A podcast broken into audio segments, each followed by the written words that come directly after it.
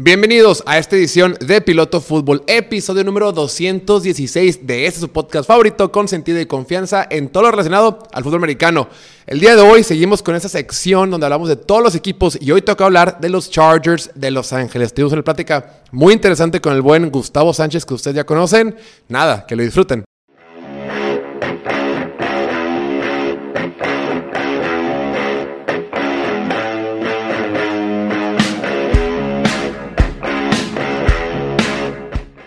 Bueno, pues estamos con esta serie de podcasts, nos estamos analizando cada uno de los, 20, de los 32 equipos de la NFL. Ya tuvimos oportunidad de hablar de los Raiders, Patriotas, Atlanta, los Giants de Nueva York y hoy, por supuesto, toca uno de los equipos más con más conexión con la afición mexicana, obviamente por su cercanía a nuestro país. Hoy hablamos de los Chargers. ¿Y con quién más vamos a hablar que con, cómo es, un sospechoso usual? Un sospechoso usual, un viejo conocido aquí en el programa del podcast, el señor, ahora, ahora recién casado, el señor Gustavo Sánchez, así que le vamos a hablar de usted de ahora en adelante. ¿Cómo estás, Gus? Bienvenido. Muy bien, muchas gracias, muy bien, contento de estar de vuelta con todos. Se aproxima ya el Fantasy, entonces veremos qué nos depara el destino. Oye, me imagino, para los que no saben, obviamente invitamos aquí al buen Gustavo al podcast del día de hoy, el día que vamos a hablar de los Chargers, los Chargers de Los Ángeles, son los equipos que más ha generado hype, que más ha generado emoción en esta nueva eh, agencia libre esta nueva temporada, ¿no? Como ustedes lo saben, eh, Gustavo es gran fanático de los Chargers, ha tenido sus altibajos como fanático. Amor, odio, eh, desesperación, desprecio. ¿Ahorita en qué etapa estás, Gustavo? Estamos ya este, saliendo del reconcilio. Este, fue un proceso muy complicado, pero estamos queriendo hacer las cosas bien y vamos a ir de la mano. Se requirió, se requirió de terapia de parejas, se requirió de mucho trabajo de ambas partes, ¿no? Sí, mucho sacrificio por ambas partes, este, pero bueno, aquí estamos. Sí, Gustavo es de los que tuvo cierto resentimiento cuando los Chargers se mudaron a la ciudad odiada de Los Ángeles. Pero bueno, vamos enfocados en lo positivo. Ya estamos en lo importante. Estamos ya a menos de 100 días de que empiece el primer partido de la NFL. Y como decías hace ratito, los Chargers es de los equipos que más ha generado emoción para la temporada. Obviamente porque tienen a un robot, a un gigantesco, atlético, fuerte, poderoso, guapo y talentoso Justin Herbert de coreback, joven con contrato de novato y en un nuevo estadio, una nueva ciudad y con nuevos jugadores y con la posibilidad de armar un roster poderoso. Entonces eso emociona a cualquiera. Los Chargers han destinado mucho dinero en sus receptores, han invertido en su línea ofensiva y obviamente este offseason se han preocupado primordialmente por mejorar la defensiva, que fue la gran, eh, la, gran carencia que tuvo el año pasado. Pero antes de empezar en general, el draft ya fue más, más de un mes, mes, un par, una semana, unos 40 días desde que fue el draft. Creo que el equipo de los Chargers tuvo un draft muy interesante. Antes de empezar con lo que viene para la temporada 2022, Gustavo, te quería preguntar, ¿qué te pareció el draft y cuándo me vas a pedir perdón porque los Chargers le ganaron a Zion Johnson a los Cowboys? Precisamente por ese pick, creo que los Chargers se pudieron haber despedido del draft después de la primera ronda y decir, ya, concluimos con nuestra generación de, de selecciones, estamos bien, estamos en buenas manos creo que agarraron el mejor liniero ofensivo interno de todo, de todo el draft, incluyéndolo por encima de Tyler Lindebaum, en mi opinión, pero también sumamente contento, o sea, lo demás salió sobrando. Fueron posiciones claves como corredor, eh, safeties, corners, eh, línea ofensiva y defensiva que pues, se necesitaba para eh, ayudar a la banca del equipo, pero en general la selección de Cy Johnson, o sea, tremendo para poder complementar y casi, casi podría decir misión cumplida, Justin. Te tenemos la línea ofensiva perfecta para ti. Pero hablaremos más adelante de eso. Sí, un, novato que ya está listo para jugar en la NFL, sumamente inteligente, maduro, agradable, centrado, tiene todos los atributos y aparte que es gigantesco y es muy poderoso y, y, es, mejor en bloqueo de pase que bloqueo de tierra, por tierra, entonces perfecto. Pero bueno, llama la atención, ¿te sorprendió que no hayan tomado a Trevor Penning, el tackle de Northern Iowa? parecía que la posición de tackle derecho era una mayor urgencia que, que guard derecho, pero aún así fueron por Zion Johnson. ¿Te sorprendieron? O que no fueran por corner, eh, porque todavía estaba por ahí Trent McDuffie y otros corners. ¿No te sorprendió? ¿O fue más o menos esperado? Sí, sí, me sorprendió. Y yo en lo personal, yo creo que me hubiera ido primero por McDuffie que, que Zion Johnson, pero entiendo la posición y la situación y la selección, a fin de cuentas, no es mala selección. O sea, la, la, la situación entre Penning y Zion Johnson fue interesante porque, como dices, tackle derecho era más importante o de mayor urgencia para el equipo que guard, pero cuando puedes agarrar el mejor guard, a diferencia del cuarto o quinto mejor tackle, creo que la lógica acompañó a los Chargers en esta decisión, agarra el mejor jugador disponible y vámonos, ¿no? El siguiente día vemos qué pasa. Pero sin duda, este, la selección de Saint Johnson, como tú mencionas, es un muchacho que ha superado todos los obstáculos para estar, para ser seleccionado en la primera ronda del draft. O sea, es increíble. Y bueno, le va a tocar trabajar con Justin Herbert de ahora en adelante. Sí, la verdad es que, que tiene razón. Muchas veces uno está enfocado en la necesidad y dice, ¿por, ¿y por qué reforzarla? Tomas a alguien que no es tan buena, eh, al menos bueno para ellos, ¿no? Porque cada quien evalúa a los jugadores de forma diferente. Fuera de esa selección, que creo que fue la más importante, y le pongo palomita a Tom Telesco, el gerente general, por lo que hizo. ¿Qué otro, qué otro tema te hizo, te resaltó el draft? ¿Qué otro tema se te hizo importante? Se me hizo interesante que hayan seleccionado a JT Woods en la tercera ronda. Muchos expertos lo analizaban como un prospecto de Ciertamente cuarta ronda, entonces se podía debatir que a lo mejor tercera está justificado, pero con otros jugadores ahí disponibles, creo que yo me hubiera esperado un poquito más en seleccionar un safety, pero ¿sabes qué? Brandon Staley sabe cómo quiere coordinar su defensiva, yo confío en Brandon Staley, si él le dio talento y él sabe cómo lo quiere usar, sobre todo para poder usar a Jeremy James más cerca de la línea de golpeo, este, incluso como un nickel, eh, me parece a fin de cuentas una decisión que podemos evaluar en dos, tres años, ¿no? Y Isaiah Spiller es un corredor, es algo que necesitaban los Chargers que desde que terminó la temporada, desde su último juego contra los Raiders, Tom Telesco el siguiente día dijo, necesitamos encontrar a alguien que ayude a Austin Eckler porque no podemos contar otra vez con él, en que note 20 veces como lo hizo la temporada pasada, en que corre el balón casi 200 veces, o sea, no lo puede hacer. Físicamente está esculpido como un dios, pero la NFL es otra cosa, los golpes se acumulan año con año, necesitamos a alguien más y pues están apostando la espera. Sí, y antes del proceso del draft se trajeron a todos los corredores a entrenar. el equipo de Chargers dio bastantes señales de que iba, de que quería corredores, se trajo a todos para entrenar, terminaron con Isaiah Spiller, uno de los tres o cuatro mejores corredores de la generación. Y después en la quinta ronda, en el pick número 160, lo que fueron por eh, Otiro Okponia, que tiene el nombre complicado de, de, pronunciar, el tackle defensivo de UCLA. Muy bien, muy bien. Gran, gran selección fue esa. Creo que los Chargers tuvieron selecciones bien importantes. Las primeras tres me encantaron. Luego la de Utirio Ogbonia en la cuarta ronda. Y en la sexta ronda, cuando fueron por el Jamari Salir, el tackle guard de Georgia, que por diferentes motivos cayó en el draft, pero hace unos meses hablaba de que el tipo se podía ir en la segunda ronda. Tomaron la sexta ronda con gran valor en una posición para, más bien, con la idea de que sea suplente o para desarrollarlo. Creo que también habla bien. La también me gustó. Creo que todo el draft me gustó es un draft sólido, no es el más sexy, no es el que tú dices, puta, los expertos estaban diciendo los Chargers tuvieron el mejor draft, no, pero es un sólido draft para lo que necesitaba el equipo, línea ofensiva, corredores, línea defensiva y backfield defensivo.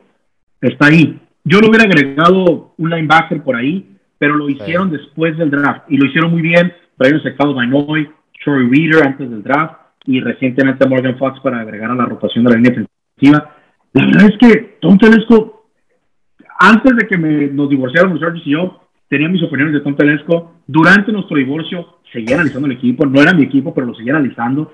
Y, y, decía, bueno, Tom Telesco es que como que se aferra a sus ideas, como que le falta, como que alguien tiene que llegar y patearlo y decirle, órale papi, hay que irnos por aquí, falta esto, claramente. Y creo que Brandon Staley realmente ha hecho ese cambio en la mentalidad del equipo de, a ver, tenemos el mejor coreback que hemos tenido en muchísimo tiempo con todo el respeto que yo amo Philip Rivers, es mi segundo padre, este, pero Justin Herbert es, es otra cosa. Entonces, hay que darle su línea ofensiva, ya se la dieron, hay que darle sus receptores, ya los tiene. Ahora hay que darle una defensiva a Jerwin James y a Justin Herbert para que se complemente en poder jugar y poder no nomás competir con Kansas City, ganarle la división a Kansas City e incluso, ¿por qué no? Ahora sí que comer con Chicharito, ganarlo todo, soñemos, imaginemos. Eso lo dijo. Eso lo dijo. Editado, editado, editado. Claro, para la versión de que se puede escuchar. Sí, la verdad, tiene razón. Se nota mucho la mano de Brandon Staley. Creo que el Tom Telesco de antes no se atrevía a ser así agresivo o así contundente o así de mente abierta. Es un gerente general que no tiene una marca ganadora. En nueve años creo que eh, no han tenido mucho, tanto éxito como quisieran, como si lo tuvieron los Chargers eh, en el 2006 y en otras temporadas. ¿no? Como, como, que esa racha no es lo mismo en los últimos diez años, últimos nueve años con Telesco Este, este roster de los Chargers, la verdad, creo que es el mejor que hemos visto en años, aunque sea en los últimos cinco años, cuatro o cinco años, es el mejor roster y se está generando un hype impresionante por los Chargers. Y ahora te quería preguntar, habiendo dicho eso, la temporada pasada los Chargers terminaron con marca de 9-8 y se quedaron a nada, a unas cuantas yardas, a un field goal de meterse a los playoffs y competir contra quien sea temporada pasada perdieron en tiempo extra contra Kansas City, perdieron un partido muy cerrado contra Patriots, perdieron un partido contra Dallas muy cerrado en la semana 2 y perdieron contra Houston de forma ridícula, inexplicable, pero perdieron contra Houston. esos, esos, partidos costaron los playoffs. Cualquier partido de esos que hubiera, que hubiera tenido un resultado diferente, pero pues los Chargers hubieran ganado. Y también es cierto que los Chargers tuvieron partidos cerrados como el, de, como el partido de Cleveland y el, y el partido contra y otros partidos por ahí que no, recuerdo. el punto es. Kansas, El de Kansas también fue, fue cerrado. El, bueno, el punto es 9-8 la temporada pasada y ahorita todo el mundo quiere poner a Chargers en el Super Bowl. Para ti, más allá de lo que se imagina el chicharito, ¿qué sería para ti una temporada exitosa con estos Chargers en 2022? Francamente, para mí, y estoy seguro que también para la directiva, no nomás ganar la división, ganar todos los playoffs. O sea, no nomás es cosa llegar a los playoffs tienen que ganar en los playoffs. Con este roster, como lo tienen compuesto el momento, no te digo que tienen que llegar al Super Bowl o lo que sea, o perder en el Super Bowl, lo que sea, o ganarlo, pero sí tienen que ganar juegos de playoff, sea como sea, en la ronda de comodín, divisional, como sea, pero ganarlos, porque no hay excusas, tienen todo, absolutamente todo yo creo que lo más importante es que esa separación o esa distancia con el equipo de Kansas City se cerró por completo, ¿no? Y, igual hasta se rebasó. De entrada creo que es un paso adelante. Creo que se debe demostrar. El año pasado a Kansas le ganaron en Kansas y perdieron el tiempo extra ya en Los Ángeles. Dices que el equipo lo tiene todo, pero aún así yo creo que tiene un par de huecos. Para ti, ¿qué huecos tiene el equipo? Ya pasó la agencia libre, ya pasó, ya pasó eh, el draft. ¿Qué huecos le ves a este equipo además, además del, del, del, del tackle derecho, que creo que es el más importante? Sí, pues digo, a pesar de cómo hablamos maravillas de Zion Johnson y las decisiones de Tom Tedesco y todo, tackle derecho sigue siendo una incógnita para el equipo. sin duda ves un cuadro prácticamente perfecto, menos esa mancha que reluce de manera increíble, como si fuese una camisa blanca y una manchota ahí de la salsa de los tacos, ¿no? Este, pues bueno, tackle derecho es, es esa mancha para el equipo. Y también yo agregaría un liniero defensivo más eh, al equipo. Eh, sé que tiene una buena rotación, o digamos una rotación sólida, entre comillas, con Tillery, que fue una ex primera ronda, con Covington, con Morgan Fox, que ya, que ya mencionamos, pero si pudieran agregar un jugador más que pudiera ayudarlos en el juego terrestre, sobre todo, eh, el equipo ya estaría, ya no necesitaría más, ya no, no habría ninguna excusa en absoluto. Fíjate que yo, yo estoy viendo el roster y yo de la ofensivamente eh, me gusta muchísimo, estoy enamorado y demás, pero sí, coincido, ese tackle derecho la temporada pasada, Storm Norton fue el segundo tackle de la NFL que más sacks permitió, permitió nueve. Eh, fue, fue, costosísimo, ¿no? Eh, justo ahorita terminé de ver el partido completo que tuvieron contra Cleveland y, y cómo batalló. Claro, a Miles Garrett lo estuvieron moviendo, inclusive Rashawn Slater ese partido batalló, pero Storm Norton, fue el, el, gran, el gran hueco que tuvo la, la defensiva. Ya hicieron el cambio en el guard, les falta eso. Puede ser Storm Norton o, Trey Pipkins, como que eh, este, está, la, está, la, está la puerta abierta. Trey Pipkins, a quien draftearon en el 2019, ya ha, iniciado 10 partidos en su carrera. Va a ser uno de esos dos y creo que de alguna manera dices, bueno, ya tengo cubierto lado izquierda de la línea ofensiva, ya tengo el novato guard de la, eh, como guard derecho. De alguna manera puedes, puedes este, usar esquemas ofensivos para poder eh, no le puedes poner un tight end, le puedes pegar con el corredor, puedes eh, mover la línea ofensiva para ese lado, puedes usar diferentes temas en el esquema que te permite no, no padecer tanto, sin duda, pero sin duda alguna, ese es un hueco que, tienen. Yo creo que les falta otro edge rusher. Si bien es cierto, firmaron a Khalil Mack, pero Khalil Mack la temporada pasada solo jugó siete partidos por lesión, ya tiene 31 años, por ese motivo también está eh, ahí Cal Vanoy, que puede jugar de ambos lados, pero Calvin hoy también tiene 31 años y por algo lo pudieron conseguir porque ya no está lejos de su, de su, de su prime, no está lejos de sus mejores años. Yo creo que les hace falta otro edge rusher en la rotación eh, con la salida de Uchen, nunca puedo decir su nombre, de Uchen Wozu, que salió la temporada pasada, ahorita en la agencia libre. Sí creo que les falta otra persona por ahí. Pero en el otro mundo ya tienes a tus dos titulares, tienes a tu banca Calvin hoy. en la rotación, es un tema de profundidad en el roster. Y creo que le hace falta velocidad en el receptor. Fuera de, de, Jalen Guyton no tiene un jugador meramente vertical que te pueda ganar con velocidad. Mike Williams es un jugador diferente que te gana con cuerpo, que te gana con, su, físico y demás. Eh, Kieran Allen con rutas por adentro y, diferentes, pero creo que creo que pueden haber mejorado por encima de lo que tienen con Jalen Guyton. No lo hicieron, no es urgencia, pero fuera de eso el equipo pues ya está completo, ¿no? Sí, sí, claro. Y bueno, ahora sí que esos son eh, problemas de primer mundo, ¿no? claro, claro, claro, que falta agregar esas piezas, pero ya con la adición de Calvin hoy, para mí, te hubiera dicho que era el Edge 3 lo que faltaba, sobre todo por encima de un tackle derecho, pero ya con la adición de Calvin hoy, un poquito con Morgan Fox, que también lo hemos visto con el esquema Brandon Staley este, sobre tackle o sobre los tackles, o incluso sobre los guards, como lo pide la situación defensiva, me deja un poquito tranquilo en que tiene las piezas y las herramientas necesarias si hubiese una, una ausencia, ya sea de Mac o de Bosa, para poder generar presión por parte del equipo. No digo que si se lesionan en el primer juego y están fuera el resto de la temporada lo van a solucionar, no, pero francamente no habría con qué jugador poder solucionar ese problema. Entonces, si son ausencias mínimas, digamos un mes o mucho, hay formas de cómo generar esa presión, ya sea con blitz o con esquemas defensivos que ya maneja y ha implementado anteriormente Brandon. Sí, estoy de acuerdo. La, verdad es que ya, ya es ponerse muy quisquilloso. El equipo está completo. No hay rosters perfectos, es imposible. Pero el equipo está tan fuerte como puede estar. La verdad es que es de los mejores rosters de la NFL. Eh, enfatizaron muchísimo en la defensiva, que ahorita vamos a hablar un poquito más, en reforzar la defensiva con la agencia libre y con el draft, obviamente. Pero el equipo ya está. O sea, ya tiene el roster, ya tiene todo. Ya nada más va a ser tema de cocheo, ejecución y ver cómo se, cómo se va manejando el calendario. Que con eso quería, quería hablar contigo. Los casinos, todos los momios, eh, Las Vegas, eh, pronostican que los Chargers van a ganar 10 partidos y medio, ¿no? 10.5. ¿Tú crees que eso van a ganar más de eso o menos de eso? ¿Tú cómo la ves? Yo le apostaría al más, pero no mucho más. Yo me sorprendería si ganan 12 juegos, pero yo sí esperaría que ganen 11 juegos cómodamente. Sí, le he hecho esta pregunta a la gente que ha venido de diferentes equipos. Nadie me ha dicho menos, ¿eh? Nadie, nadie piensa que su equipo va a ganar menos partidos de lo que dice la línea de Las Vegas, pero bueno, está bien, vale. No, está bien complicado. Yo creo que los cuatro partidos, eh, bueno, tienen el bye semana 8, luego tranquilo van a Atlanta, ese partido tienen que ganar la semana 9, pero semana 10 viajan a San Francisco, semana 11 reciben a Kansas City, semana 12 viajan a Arizona y semana 13 viajan a, Las Vegas. O sea, son cuatro partidos consecutivos contra cuatro rivales que estuvieron en los playoffs, dos de ellos eh, divisionales. Creo que ese, ese pedazo va a estar bien complicado.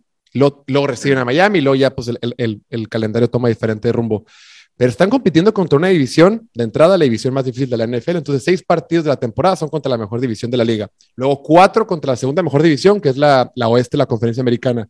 Está rudo, está rudo el calendario de estos no, Después del Valle está sumamente complicado. Sí, luego. Pero tendrían que sacar mínimo tres, cuatro juegos de, esa, de, ese resto de la temporada. Y le sumas que tienes partidos como, como contra Cleveland, que más allá, si se soluciona el tema de Deshaun Watson, si juega Deshaun Watson, pues está complicado. Si Miami en la semana 14 toma ritmo y tú a Tagovailoa resulta ser que sí es quien pensamos que era. O sea, puede ser un roster, un, roster, un, un, calendario bien, bien, bien difícil. Pero a ver, ¿Cuál es el partido que más estás emocionado por ver de la temporada y por qué? Pues la verdad es que muchos de escoger. Tú mismo acabas de ver los, los oponentes que van a tener los Chargers. La pelea por Los Ángeles, los Rams con el campeón del mundo. Eh, los, los, los, juegos divisionales, aunque sea contra los Raiders, Davante Adams ya está en la división. O sea, Russell Wilson con los Broncos su primer año. No hay juego que no sea emocionante para los Chargers, la verdad. Pero yo me quedo con el de los Rams. Yo quiero ver al campeón del mundo contra lo que los Chargers quieren ser este año, que es seguir siendo campeones en la ciudad de Los Ángeles. No, la verdad es que cuando, cuando salió el, el, calendario, el primer juego que circulé, obviamente, fue el de, el de la semana 1 contra, contra Raiders, ¿no? La, la, revancha después del partido épico de la semana 18, el último partido de temporada, que fue pues, una locura. Circuló ese y luego digo, espérate, siguiente partido es en Kansas City y es en jueves, prime time también circulé ese. de repente. Y es un regalito que le hizo NFL a Amazon de tu primer juego conmigo, ya oficialmente como el único que va a tener los juegos por jueves de la noche. Ahí te va. Justin Herbert contra Patrick Mahomes. ¿Qué más, quieres? Y luego el cierre, o sea, la neta, el, el, el, partido de Los Ángeles semana 17 en primero de enero, también es más increíble. Y cierra la temporada en Denver contra, obviamente, contra los Broncos de Russell Wilson, que ese partido puede definir un pase a playoff o puede, definir un wild card. Pesadillas para los Chargers jugar en Denver. Sí, entonces no sé, no sé, va a estar muy, muy, muy interesante. Pero bueno, pasando en temas, eh, ya para terminar aquí de, en temas no tan positivos. A ver, la temporada pasada, la quería hablar un poquito de la defensiva antes de terminar contigo, mi estimado Gus. La temporada pasada, la defensiva de los Chargers, pues fue un, fue un desastre, ¿no? Fue una ridiculez. Terminaron como el número 30 eh, por tierra, eh, de acuerdo con, con estadísticas de Football Outsiders, eh, con el DVOA. Fueron 30 en, en, defensiva por tierra y 26 en defensiva en general. Se trajeron a Brandon Staley porque era esta mente brillante de, los Rams, que supuestamente tenía este esquema de, Big Fangio y venía a implementarlo con los Chargers para poderlo solucionar. Lo que pasó con los Chargers es que esta defensiva no ha levantado, probablemente porque no tienen personal y, se, pudieron más o menos subsistir por, por, por Justin Herbert. Ahora, se trajeron a todo el planeta. Se trajeron, obviamente, Morgan Fox, lo comentabas, pues también es del, esquema de Big Fangio y de, de Brandon Staley. Eh, Bryce Callahan es del esquema Big Fangio. Se trajeron a Sebastian Joseph Day de Rams. Se trajeron a todo mundo que es ex Ram o ex Fangio o ex sistema Brandon Staley. Se trajeron a Troy Reader de los Rams también. Obviamente lo de Khalil Mack, eso ya es punto de aparte. Obviamente lo de Khalil Mack, JC Jackson y demás. Esta defensiva, Austin Johnson de, de, de los Giants, la reforzaron por todas partes en el draft, la reforzaron también en la agencia libre se trajeron otra vez a la gente que conoce el sistema de Brandon Staley, el sistema de Big Fangio. ¿Te sientes cómodo para la temporada o, o crees que todavía van a batallar? Literalmente no me les faltó traerse a Big Fangio, al mismísimo Big Fangio que ya estaba disponible. No, pero... la neta sí, güey, la neta sí es cierto. Cuando firmaron a JC Jackson, hicieron el intercambio por Khalil Mack, y te traes todos los jugadores que dijiste, Austin Johnson, Sebastian Joseph Day, Reader, Morgan Fox, este, Bryce Callahan.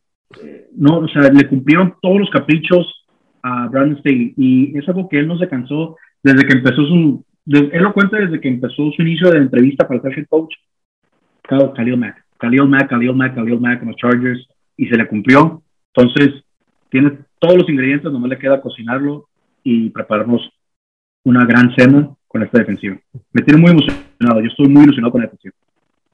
La verdad que sí. Yo pensé que, digo, soltaron a, a White, líder en tacleada la temporada pasada, que se fue con, con, con Filadelfia. Pensé que se iban a quedar. Con los linebackers no hicieron mucho. Se quedan con Tranquil y con, con Kenneth Murray. O sea, dijeron, es que no tenemos buenos linebackers, pero no hay bronca. Así seguimos. E, el esquema o el sistema. No, no, el sistema no importa. Con el sistema aguantamos como estamos. Eh, así, así funciona el, el, sistema que ellos manejan. No le ponen gran énfasis a los linebackers. Sí, y, dices, bueno, pues ellos saben más. Y luego Jerry Tillery, que decidieron no firmarle el quinto año. Jerry Tillery obviamente tomado el tackle defensivo, tomó la primera ronda en 2019. ¿Te sorprendió eso? ¿Lo veías venir? Eh, ¿Lo aplaudes? ¿Qué opinas? No, no me sorprende y de hecho lo aplaudo como dices. es bueno reconocer los errores cuando se cometen, ¿no? O sea, no, no tenía caso eh, magnificar el error invirtiéndole, que eran como cerca de 10 millones de dólares para el próximo año, no lo vale. O sea, si juega bien, si saca la casta, si logra cumplir con su potencial, hablemos al final del año, hablemos de un nuevo contrato si quieres. Pero no vale la pena invertirle tanto dinero en algo que francamente no ha funcionado para el equipo. Es que se traen, se traen a Joseph Day, Austin Johnson, Morgan Fox, firman a Otiro Ogbania. O sea, le dijeron como que, güey, y no te vamos a firmar a ti. O sea, lo siento, ¿no? Fue como un, la defensiva fue un fiasco contigo, ya van varias temporadas que no has demostrado que vale la pena hacer lo, que, lo que se proyectaba de ti. Y está bien, como es tú, que bueno, yo creo que cada vez más los, los, los, gerentes generales como que se equivocan y ya no sé, y ya no apuestan otra vez, ¿no? Ya, sigue pasando, pero pasa menos de que, ¿sabes que Ya me equivoqué. Y luego, no, pero como lo tomé en primera ronda, déjame le pago otra vez. Espérate, como que ya cada vez. Pasa... al error. Pues así es. Pues bueno, amigos, ¿no tienes algún comentario adicional en general o el panorama de los Chargers que quieras comentar? a tus colegas fanáticos? Pues sumamente emocionado, sumamente emocionado. Nos espera un gran año, no tengo duda. Van a ser juegos que, como sabemos y vivimos todos los años, se van a ir hasta el último segundo, hasta el último drive. Vamos a fallar goles de campo, vamos a hacer goles de campo que ganan los partidos. Y así es esto. Así estamos en este ciclo vicioso por el resto de nuestras vidas. que se llama ser fanático de NFL. Entonces, ni modo, pero esperen un gran año, no tengo duda. Lo único que nos pudiera arruinar el año, y toco madera, no lo pueden ver, pero estoy tocando madera, es una lesión de Justin Herbert. Todo lo demás está hecho, está planchado. Y eso es algo que, si, me, si pudiera retomar, el tema es, yo, en mi opinión personal, que le diría a Tom Telesco, que sé que ve este podcast y ve todos sus videos, No que para. le sugiero, aprovecha que están disponibles tantos quarterbacks. Vete por un Baker Mayfield barato, vete por un Jimmy Garoppolo, lo que sea, pero mejor la posición de quarterback banca. Algo. Ya viste que se fueron por Jacoby Brissett, el que sea. Marcus Mariota sería mejor que lo que tenemos ahorita. Entonces, aprovecha, ve por un quarterback barato, Daniel Jones, quien sea, lo que sea, como sea, pero hazlo, porque lo peor sería todo el esfuerzo que has hecho, todo lo que has armado, que se derrumbe con una lesión de Herbert. Buen punto, buen punto lo que dices. Y aquí revisando el, el, el roster que tiene el equipo de los Chargers. En la banca nada más está pues Chase Daniel, Easton Stick y trajeron a, a un novato de agencia libre, Brandon Peters. En realidad, sí, no, no. Se acabó el año. Se acaba el año. Puedes buscar un, un- una especie de, de Teddy Bridgewater. No, dice que no, pero un es- de, de ese, de ese nivel que más o menos te pueda mantener el, el- el barco a flote en caso de que se ausente, se ausente un, par, un par de meses. Y en general, creo que estos Chargers están en una situación, la neta, privilegiada, el máximo sueño húmedo de cualquier gerente general, que es encontrar a un quarterback élite, de élite, del máximo nivel en su contrato de novato. Le estás pagando cacahuates y el tipo te produce como un Patrick Mahomes. O sea, le estás pagando a una persona 6 millones de dólares por, por- un valor de 50 o 55 millones de dólares. Entonces, esta es la ventana de los Chargers. Esa temporada y la que viene es la gran ventana de los Chargers. Por eso firmaron a todo mundo, por eso trajeron a todo mundo del, del- del esquema de, de, de Staley y de Big Fangio, porque tenían dinero, porque te estás pagando un buen quarterback. O sea, tu, tu, tu cuarto de quarterback está barato, está regalado, aprovechalo, porque después, porque cuando pasen dos años, Justin Herbert va a decir, oigan, raza, yo quiero que me paguen 70 millones de dólares al año y, y pues estamos de acuerdo todos, ¿no? Y se acabó, claro. Y así va a ser, y no pasa nada, y es el ciclo, No, sí, no le puedes decir no. y se lo tienes que pagar. Pero entonces, ahorita que todo está barato, ahorita que te cuesta 5, 6, 7 millones de dólares al año, aprovechar, porque esta ventana pronto, pronto se va a cerrar. Así es.